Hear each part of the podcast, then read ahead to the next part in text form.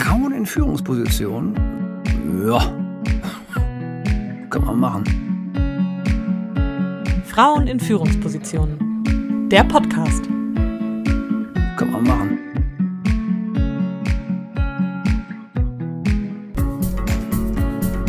Hallo und herzlich willkommen zu einer neuen Folge unseres Podcasts Frauen in Führungspositionen.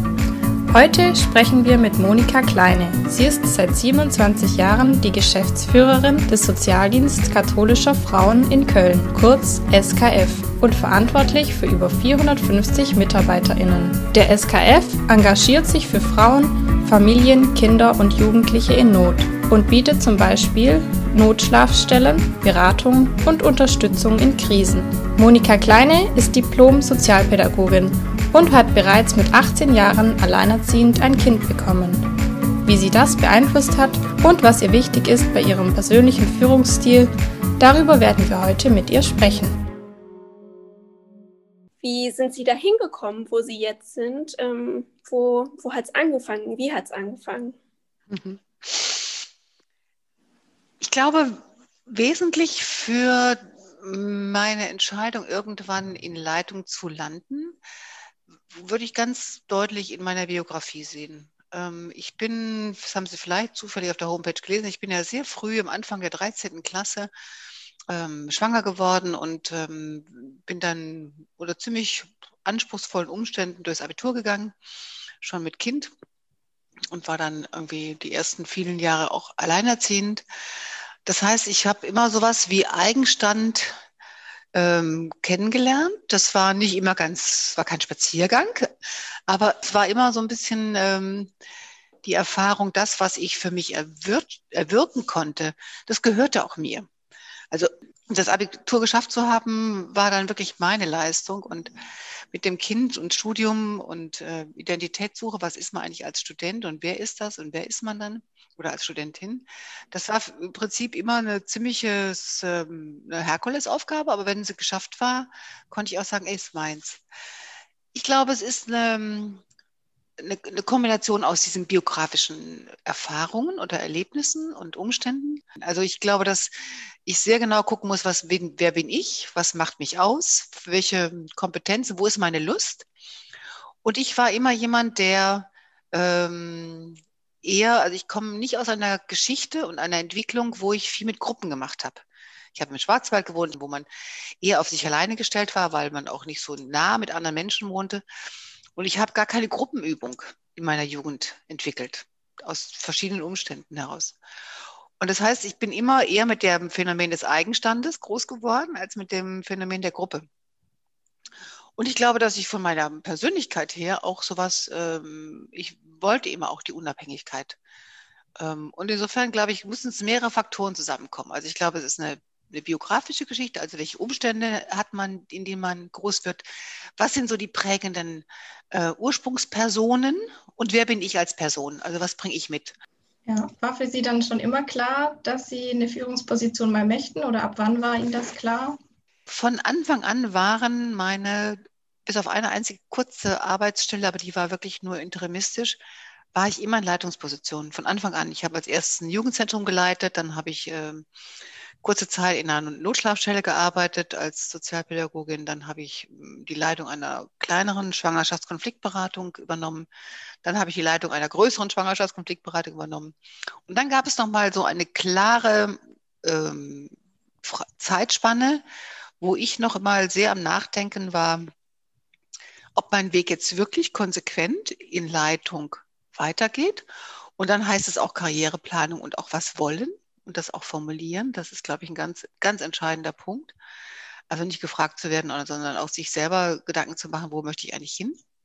In dieser Zeit habe ich, ähm, weil ich auch aus der Beratungsarbeit kam, zwei therapeutische Ausbildungen gemacht. Und ich habe dann eine ganze Weile so mit mir gerungen, ob ich äh, eher in die Selbstständigkeit gehe und mich als Therapeutin niederlasse oder ob ich wirklich den Weg Leitung weitermache. Und ich habe mich dann sehr klar für den, für den Weg Leitung entschieden. Und wenn Sie gesagt haben, Sie haben sich ganz bewusst für den Führungs- und Leitungsweg entschieden, was waren da so die Hauptgründe? letztlich waren es auch also eine gegenwärtige Fragestellung und auch eine biografische. Ähm, ich war damals noch alleinerziehend und meine Tochter noch in der in der in Schule und Ausbildung noch kein Studium äh, hinter sich, hatte noch kein Studium hinter sich und das war mir dann ehrlicherweise ganz stöde wirtschaftlich auch zu riskant. Also die Frage, ähm, kann ich das schaffen, so einen Sprung in die Selbstständigkeit, wenn man die Verantwortung für ein Kind hat? Das war so dieses Gegen, die Gegenwärts, Gegenwartsbetrachtung. Und ich komme aus einer Familie, die keine Erfahrung mit Selbstständigkeit hat. So, und ich glaube, das war dann in der Kombination dieser beiden Faktoren dann einfach äh, ganz gut zu sagen, hey, dann bleibe ich der anderen Begabung treu. Ging es Ihnen auch mal so, dass Sie gedacht haben, nee, jetzt habe ich keine Lust, jetzt schmeiße ich alles hin? So? In jedem Fall. In jedem Fall.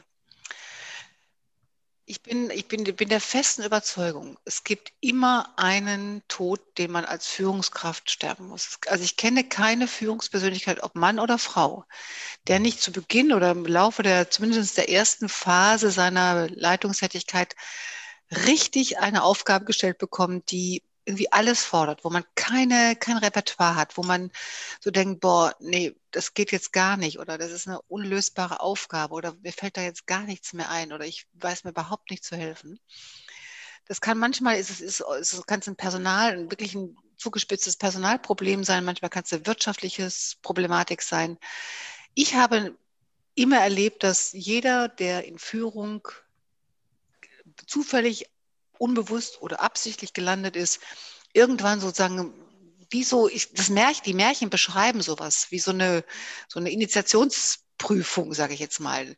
Ich, das kann man nicht, das kann man nicht organisieren. Das begegnet einem. Da bin ich zutiefst von überzeugt. Äh, und das hatte ich auch.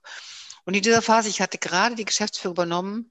Meine Vorgängerin war ausgeschieden. Das war nicht nur einfach gewesen. Und äh, da ploppte ein großer wirtschaftlicher Fehler auf den ich irgendwie lösen musste. Und ich hatte überhaupt keine Ahnung, wie ich das jetzt machen soll. Und ich glaube, das ähm, war nochmal so ein wirklich, kann ich mich durchbeißen? Habe ich die Energie? Fällt mir ein? Was brauche ich dazu an Unterstützung von außen? Also so dieses, was ist mein Stil? Also den Stil zu entwickeln, wie will ich führen? Das ist etwas, was nicht, jedenfalls in meiner Geschichte, nicht etwas war, wo ich mich jetzt hingesetzt habe und mir ein Mindmap gemalt habe und gesagt habe, wie will ich als Führung sein? Aber über solche Ereignisse und solche Herausforderungen ähm, hat sich das im Laufe der Zeit entwickelt. Also ich glaube, wenn der, die Lust da ist, die Begabung da ist, also ein gewisses Charisma, äh, der Spaß am Eigenstand, dann, dann muss man, ähm, dann muss man das, glaube ich, äh, selber sich sozusagen darin formen lassen, durch die Umstände und die Ereignisse. Und äh, wenn wir da genau nachfragen dürfen, wie würden Immer. Sie Ihren Stil beschreiben, Ihren Führungsstil? Also ich habe immer nach, bis heute Lust an Entscheidung, aber ich habe auch immer eine absolute Lust, verstehen zu wollen, was Dinge, warum Dinge so sind, wie sie sind, damit, also als zu durchdringen, warum Menschen, ich sage mal ein bisschen salopp, nicht funktionieren, warum es, es ihnen nicht gut geht, warum wirtschaftliche Sachen schräg liegen. Also man braucht eine unfassbare Lust auf Neugierde, die habe ich. Äh, Erstmal, bevor ich ähm, tätig werde, Dinge zu verstehen, zu, zu verstehen zu wollen, damit ich gute Entscheidungen treffe. Also Entscheidungen müssen für mich, und das macht mich aus an Teilen, immer eine gute Begründung haben. Und jetzt nicht eine Kopfbegründung alleine, sondern wirklich eine Verstehensbegründung. Ähm, ich glaube, dass mich ausmacht, dass ich die Menschen liebe. Ich glaube, das ist eine ganz wichtige Aufgabe. Also ich habe mich liebe die Menschen und die Aufgabe, die ich mache. Ich glaube, nur so kann ich, also nur, ich muss mit so einer Grundzugewandtheit auf die Themen gucken, äh, weil ich muss auch unangenehme Entscheidungen treffen. Was mich ausmacht, ist, dass die Menschen ein Recht haben auf Transparenz. Also wenn ich auch unangenehme Entscheidungen äh, treffe, dann haben die Menschen ein Recht zu verstehen, warum ich oder zu, zu hören und das einzufordern. Ich verstehe nicht, warum sie das so oder so machen. So. Dann kann es am Ende immer noch sein, dass sie es nicht gut finden, aber sie haben das Recht, das zu fragen und sie haben das Recht, sie bekommen eine Antwort. Also ich glaube, das sind für mich die ganz wesentlichen Punkte. Ich finde den Begriff Demut ein ganz zentrales Thema Also ein bisschen so umgangssprachlich und salopp formuliert heißt es immer so, ich bin der erste Diener des Staates. Also ne, ich bin nicht diejenige, die jetzt hier, ähm, ich gehe voran, ja. Ich kann aber nur vorangehen, weil ganz viele Menschen mitgehen. Ähm, und ich finde, ich stelle mich immer bis heute, und das ist gut so, immer auch in Frage oder zur Disposition. Also ich glaube schon, dass ich inzwischen viel Erfahrung habe nach 30 Jahren ähm, und auch, glaube ich, schneller in Entscheidungsprozessen einfach zu, äh, zu, zu Lösungen komme. Aber ich gucke immer, weil mich, ich bin auch beeinflusst von meinen Gefühlen und von meinen Dingen, die mich bewegen. Und ich muss auch bis heute gut hingucken, mache ich das in der Sache willen, weil ich davon überzeugt bin? Habe ich mich geärgert und missbrauche meine Position? Ja, da muss ich immer sehr, sehr genau mich selber hinterfragen und auch in Frage stellen lassen. Aber ich sage mal, indem ich es begründe und auch be wirklich auch Rede und Antwort stehen mag, äh, kann ich mich auch selber prüfen, hat es wirklich eine Authentizität? Ist es wirklich oder ist es, hat es heimliche Beweggründe? Äh, also ich glaube, dass wenn Menschen diese Position unreflektiert einnehmen, finde ich das hochgefährlich. Es gibt viel zu viele Leitungspersönlichkeiten, die sich da nicht in Frage stellen lassen und das Gefühl haben, dass das sich in Frage stellen etwas in ihrer Kompetenz, an ihrer Potenz macht. Und ich glaube, das ist das Wesentlichste, was man braucht, um gut zu stehen. Ich glaube, dass so Organisationen oder auch Familien, alle, ne, brauchen am Ende jemand, der sagt, hier gehen wir jetzt lang. Aber bis dahin muss ich, darf ich genauso Fragende sein oder darf ich auch sagen, okay, lass uns mal zusammen hinsetzen und überlegen, was ist der beste Weg? Und dann ist manchmal ganz entlassen, dass am Ende jemand sagt, und so machen wir es jetzt oder so machen wir es nicht. Und sehen Sie einen Vorteil darin, als Frau in einer Führungsposition zu sein? Total. Ich finde das total, ich habe, es hat nur Vorteile, finde ich. Also es gibt, nein, es, nein, es gibt auch Nachteile. Ich habe wirklich unendlich oft in meinem Leben erlebt, in schwierigen Situationen, wenn sich die Männer über die Sachebene den Kopf anschlagen, dass ich dann irgendwie da reingrätschen kann und sage, Leute, worum geht es hier eigentlich gerade? Was ist hier eigentlich heimlich das Thema? Also wo man Prozesse nochmal, also weil ich glaube, mit uns als Frauen wird oft so leider verkürzt, Gefühl verbunden. Das ist dann immer sowas wie Schwäche. Ich habe nur die Erfahrung gemacht, und zwar 100 Prozent die Erfahrung gemacht, dass dieser Teil des, des sensitiven Wahrnehmens und irgendwie sagen, irgendwas ist gerade hier total komisch und irgendwie finde ich ganz spooky, was hier gerade abläuft, aber es auch ins Wort bringen zu können. Und das ist der Teil, wo ich sage, ja, da nutze ich auch ein gern genommenes Urteil, Schrägstrich Vorurteil, Schrägstrich Richtigkeit. Da finde ich, ist unsere, unsere Sozialisation das Kapital. Ich kann brainmäßig genauso fit sein wie ein Mann. Ich kann strategisch noch fitter sein als ein Mann oder genauso fit oder weniger fit. Aber ich kann diese Erlaubnis habe ich gesellschaftlich viel mehr. Und das meint nicht gefühlsmäßige Duselei und das meint auch nicht gefühlsmäßige Entscheidungen, sondern das als ein Faktor, ein Wirkfaktor in Gruppen, ein Wirkfaktor in Konferenzen, ein Wirkfaktor in Verhandlungen. Und ich habe im Laufe der Jahre viel Freiheit entwickelt, das genauso auch ins Wort zu bringen und zu sagen, hm, kann mir mal jemand sagen, was hier gerade eigentlich heimlich das Thema ist. Und das finde ich ein Vorteil für uns als Frauen. Also wenn Männer sozusagen, das, ich kenne das auch von Männern, nicht von so vielen, aber das ist gesellschaftlich nicht so sehr ähm, kombiniert. Also ne, das ist so, äh, wird das viel weniger akzeptiert finde das auch, wenn dann am Ende trotzdem eine Durchsetzungskraft steht, ist es doch ein Mehr. Ne? Also was ich schon finde, ist, dass Frauen haben einen echten Nachteil, weil der Preis, Familie und Beruf zu kombinieren, ähm, der ist echt bei aller gesellschaftlichen Weiterentwicklung, ist der vergleichsweise hoch. Weil es gibt natürlich auch zunehmend Männer, die irgendwelche Elternzeitanteile übernehmen. Und zugegebenermaßen haben es ja Männer auch echt nicht leicht, weil die ja schon auch noch immer und immer noch in den Firmen häufig komisch für angeguckt werden.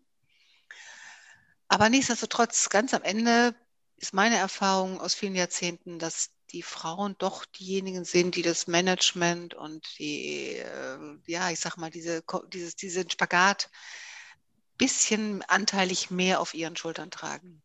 Im Übrigen ist das Management einer komplexen Familiensituation mit berufstätigem Partner oder Mann mit, Berufs-, mit Kindern, mit äh, eigener Berufstätigkeit, ist diese Management-Erfahrung, diese Komplexität, Dinge zu bewegen, etwas, was ich in meinen Jahren als bei den Frauen viel häufiger erlebt habe.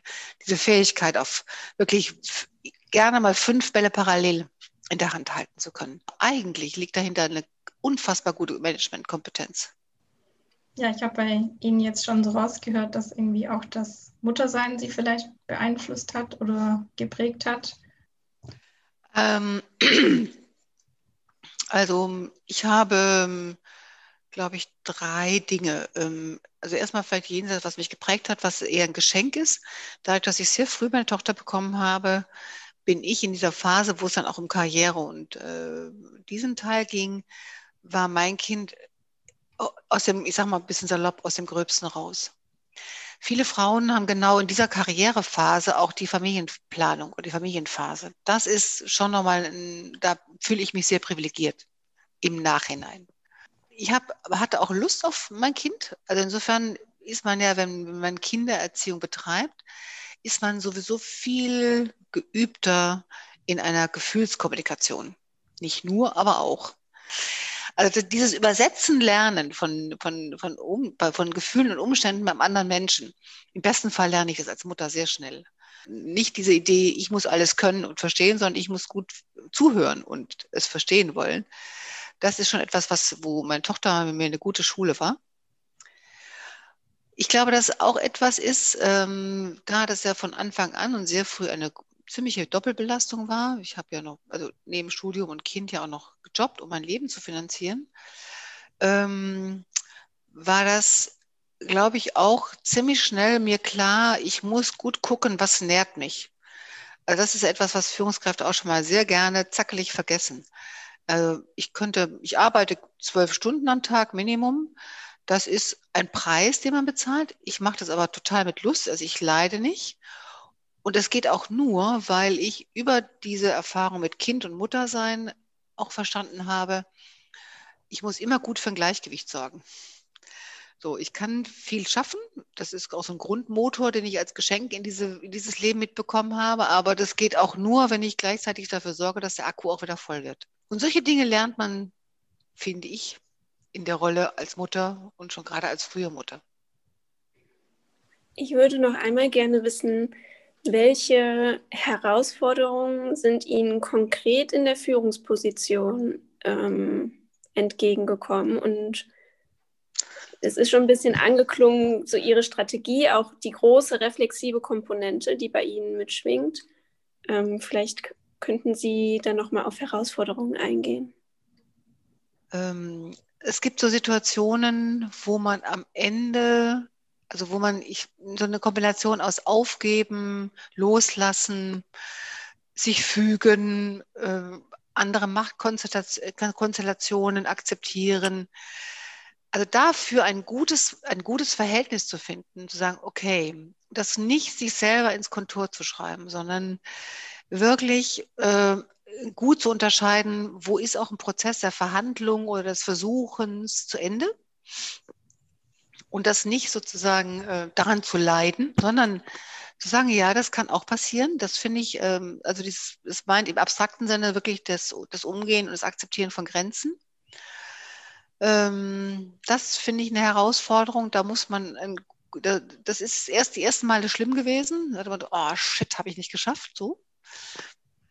Ähm, da hilft dann auch wieder eine reflexive Komponente, wenn ich verstehe, woran es gescheitert ist. Lag es an der Konstellation von Menschen, an Umständen, an politischen Farben, an fehlender Gemengelage. Manchmal braucht es euch solche ganz merkwürdigen Dinge. Äh, die Zeit muss reif sein. Das klingt jetzt so prosaisch, aber das ist schon noch so. Es gibt viele Konzepte, die wir bewegt haben, die völlig vor die Wand gefahren sind. Also keinen Gegenüber fanden, der da irgendwie sich für mit äh, begeistern konnte. Und Jahre später tauchte genau diese Idee auf. Da war die Zeit nicht reif. Manchmal waren wir unserer Zeit auch voraus, weil mir wird auch nachgesagt, dass ich leider Gottes sehr schnell bin. Und das ist auch für ein System herausfordernd, um es gleich mal in diese Kon Konnexität zu bringen. Also ähm, das ist eine Herausforderung, ein gutes Maß hinzukriegen zwischen dem Tempo, wie man so einen Karren zieht, dem Tempo, was eine Organisation mitgehen kann, das sozusagen in, in, eine, also in eine Zufriedenheit zu bringen. Eine weitere Herausforderung ist etwas, was ich finde, was wir in Deutschland ganz schlecht können, ein wirklich gutes Change Management zu machen. Also es ist ja so, ich glaube, dass der SKF insgesamt ein erfolgreicher Verein ist. Kann man sich schon mal sehr gemütlich zurücklehnen wollen und sagen will, ach super, Feld ist doch gut bestellt. Ja, ja. Und genau dann, wenn es gut bestellt ist, läuft die Frau Kleine wieder los. Und das, also diesen Moment zu finden, äh, als Herausforderung zu verstehen und nicht zu verpassen. Äh, das kann man mit so Plattensätzen wie Stillstand ist Rückschritt bezeichnen, aber es hat, also im, im eigentlichen Sinne ist, wie kriege ich eine Organisation dazu, wirklich also Veränderungsprozesse mitzugehen. Und das heißt immer Abschied zu nehmen, auch von bewährtem, vertrautem, gewohnten, geübten. Und dann, ne, also die Menschenführung ist immer eine Herausforderung. Also ne, sozusagen aus einzelnen besonderen und kantigen Menschen eine Dienstgemeinschaft zu bilden, ne, den Spagat hinzukriegen zwischen einer katholischen Einrichtung einerseits, die ganz lebensnahe Aufgaben andererseits macht. Das führt dann schon mal gern dazu, dass die Kirche die Stirn runzelt, was macht der SKF denn da wieder? Und die, sage ich mal, die etwas freieren Autonomen sagen, ach, ihr seid ja viel zu katholisch. Man muss die Herausforderung mögen, dass bestimmte Menschen auch Klischees formulieren und sagen, so ist Frau oder so ist der SKF oder so ist Mann. Ne? Ähm, ja, ich wollte fragen, ähm, ob Sie dann auch ähm, Sachen haben, auf die Sie zufrieden zurückblicken, äh, also Sachen, auf die Sie stolz sind, was Sie irgendwie gut gemacht haben in Ihrer Karriere.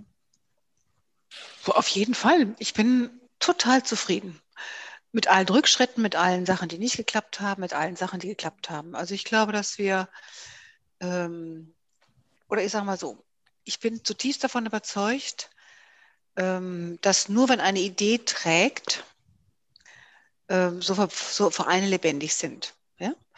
Also, und ich glaube, dass es, ich bin da sehr stolz darauf, dass wir dieses Thema Frauen für Frauen mit diesen Angeboten weiter bewegt, weiter, weitergeführt haben dass wir auch gewachsen sind. Ne? Als ich kam, waren wir ungefähr knapp über 100 Mitarbeiterinnen, jetzt sind wir 500.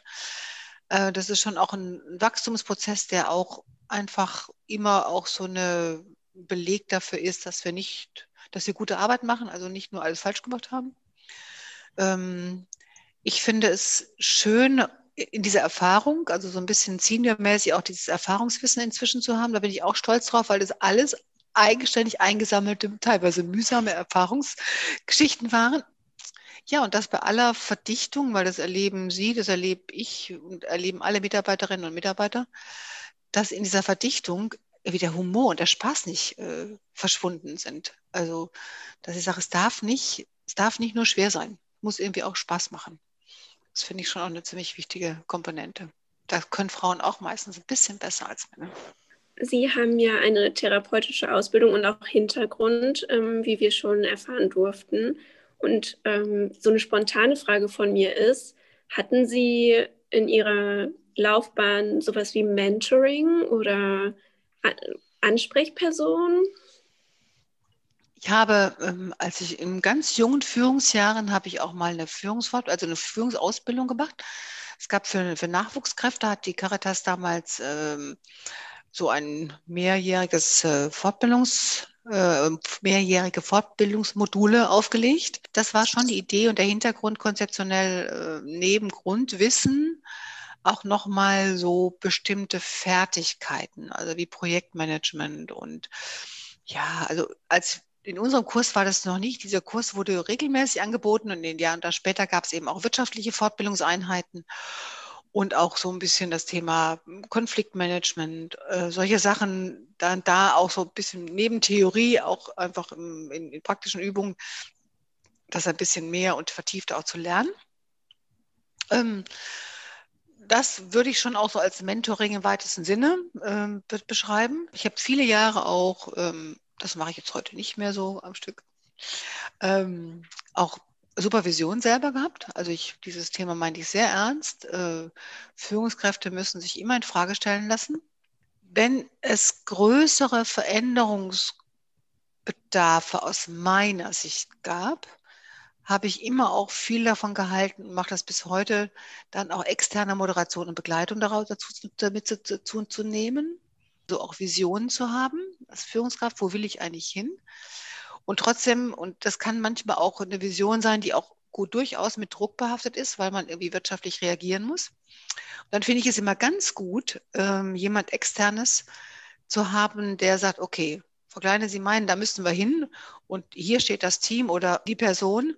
Jetzt gucken wir mal, wie das irgendwie zu einem organischen sich aufeinander zubewegen funktionieren kann. So, also ich bin da überhaupt nicht fies davor und dafür, äh, bestimmte, gerade, gerade Veränderungsprozesse größeren Stils, ne, ähm, auch wirklich unter einer, unter, mit der Unterstützung zu betreiben. Immer wenn es eng wird, sollte man was dafür tun, dass sich der Horizont weitet. Ja, und im SKF arbeiten jetzt ja hauptsächlich Frauen, glaube ich. Ähm, ja, mehrheitlich, weit, weitaus mehrheitlich. Ich glaube, es sind manchmal mal sieben Prozent, mal zehn Prozent Männer, ja. Mhm. Glauben Sie, Sie haben es dadurch einfacher als Frau, die Führungsperson zu sein, als in einem Betrieb, wo jetzt viele Männer arbeiten würden? Ich habe es definitiv schwerer. Schwerer, okay. Ja, ich finde, äh, ich finde es, also ich finde in der Sache und in der Idee finde ich das nach wie vor richtig, richtig. Aber ich kann auch ganz klar sagen, dass eine, eine gemischte Geschlechtlichkeit, also aus meiner Erfahrung, deutliche Vorteile hat, weil ähm, es sind unterschiedliche ich bleib, wiederhole nochmal dieses Wort, das sind unterschiedliche Charismen und Grundkompetenzen. Und ich finde, das ist, ähm, also als die Frage ist ja immer auch, musst du als Führungskraft männliche Attitüde haben? Also ne, muss man da, also ist Führung gleich männlich erfolgreich? Ich sage nein. Trotzdem gibt es diese Art von Energie und die braucht man auch in Führung. Die braucht auch Frau in Führung. So, und man, da, da darf man auch nicht fies vor sein. Auch da, so sage ich mal, solche was ja eher mit, mit Durchsetzung und auch, ähm, auch einer gewissen Klarheit und auch Strenge auch mit sich äh, verbunden wird. Aber ich finde, erstmal in solchen Prozessen sich jetzt nicht nur gefühlsmäßig zu verlaufen. Ähm, das ist, glaube ich, viel stärker und mal schneller im Gleichgewicht, wenn das Männer mit Frauen auch innerhalb eines Teams aushandeln. Deswegen würde ich trotzdem brauchen, haben wir ganz viele Angebote, wo es genau richtig ist, dass nur Frauen für Frauen. Aber ich habe auch, ich könnte auch Ihnen genauso viele Beispiele heute sagen, wo ich sage, auf jeden Fall brauchen wir zwingend und unmissverständlich Männer. Ich mache mal das extremste Beispiel.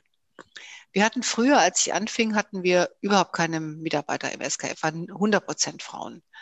Und irgendwann tauchte dieses Thema auf. Also müssen wir, also ich sage mal ein bisschen salopp formuliert, ähm, ist eine guten frauenverbandliche Arbeit nur durch die Abwesenheit von Männern zu, zu erreichen.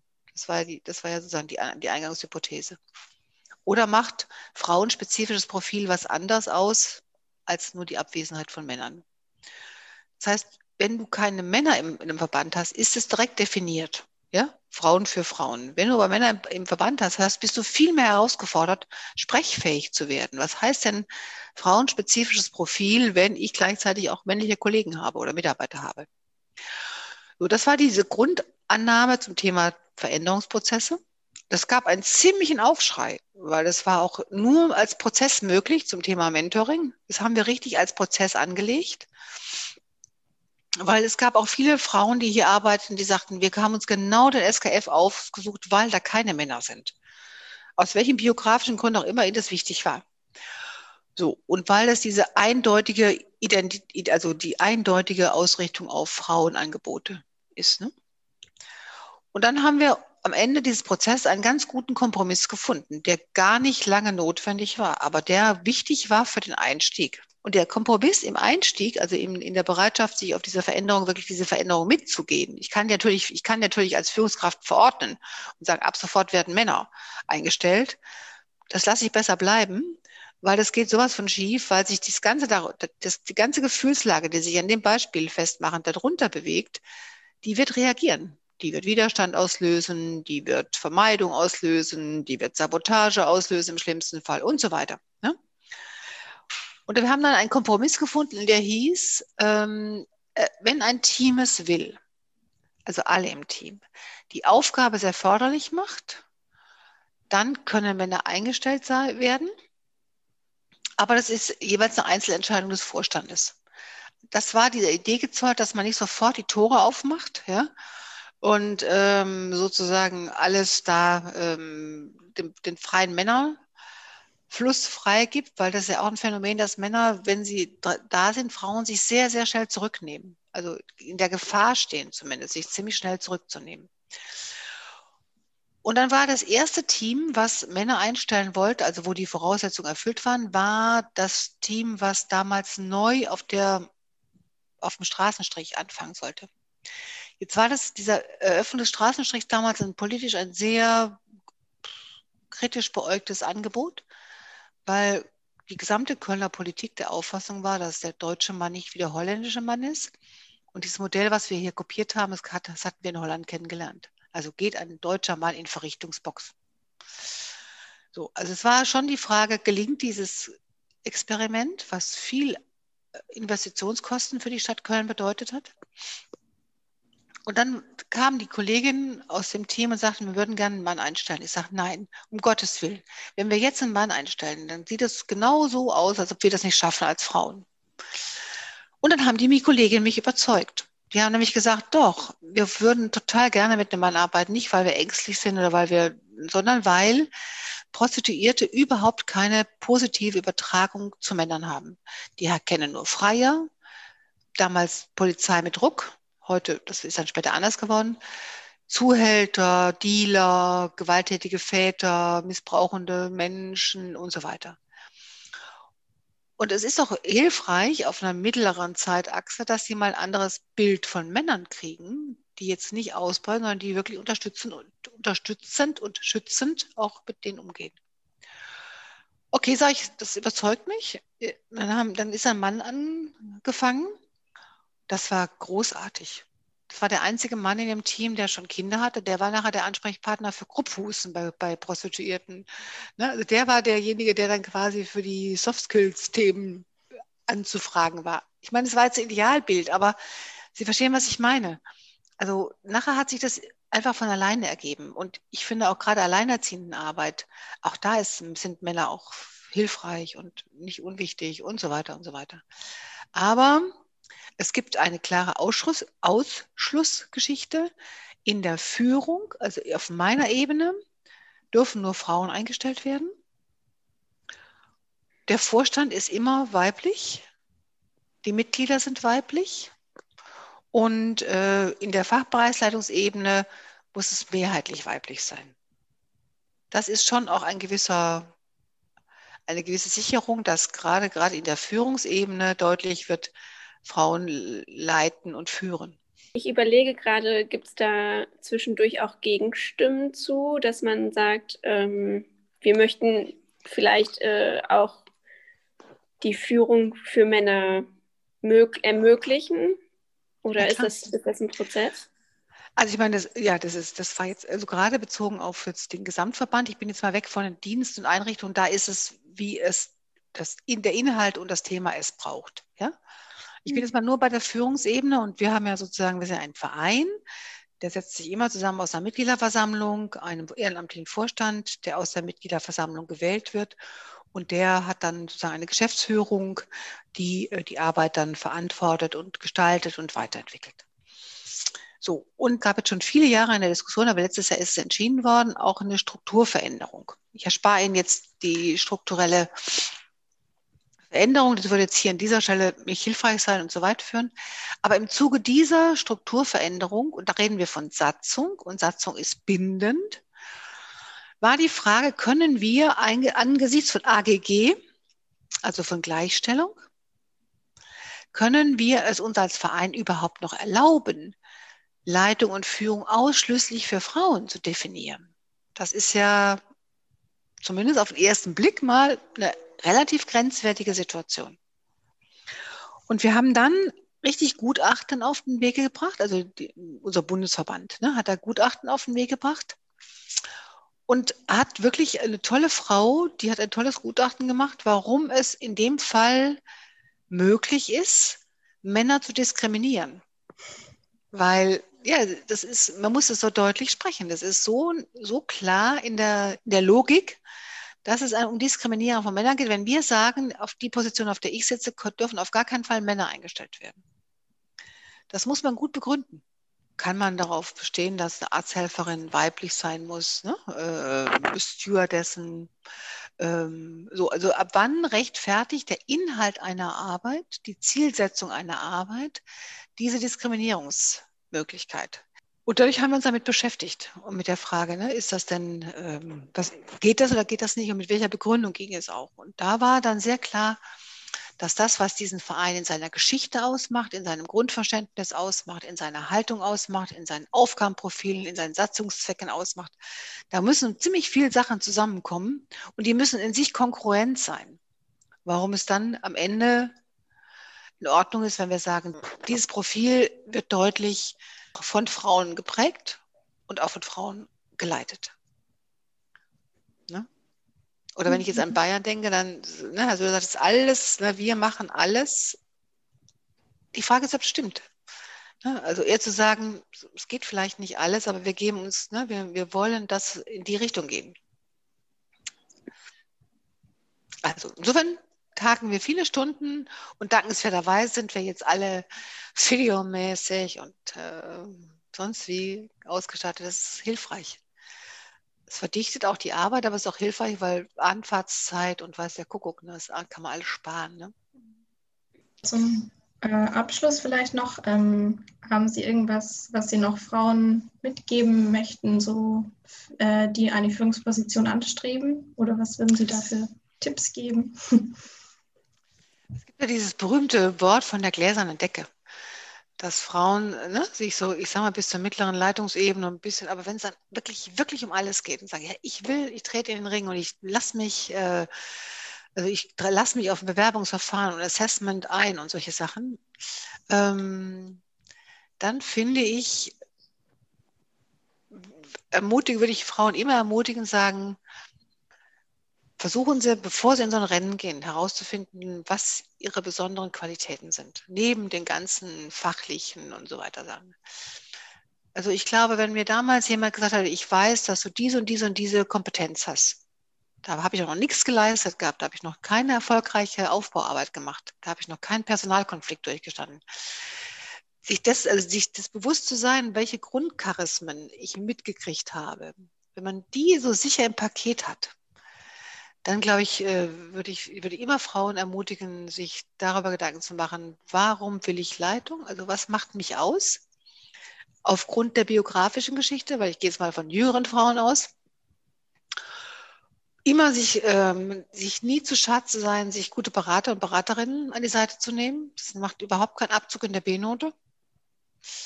Ähm, weil irgendwann hat man die Souveränität zu sagen, boah, ich weiß jetzt gerade auch nicht weiter, lass uns mal zusammenlegen. Ja?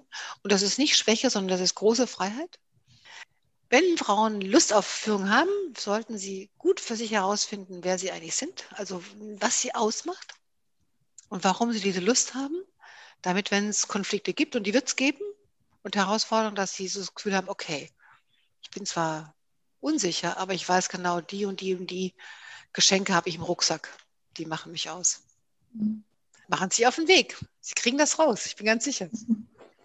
Machen wir. Vielen herzlichen Dank. Sehr, sehr Kleine. gerne. Macht's euch gut ne? und ja. schöne Weihnachten. Ne?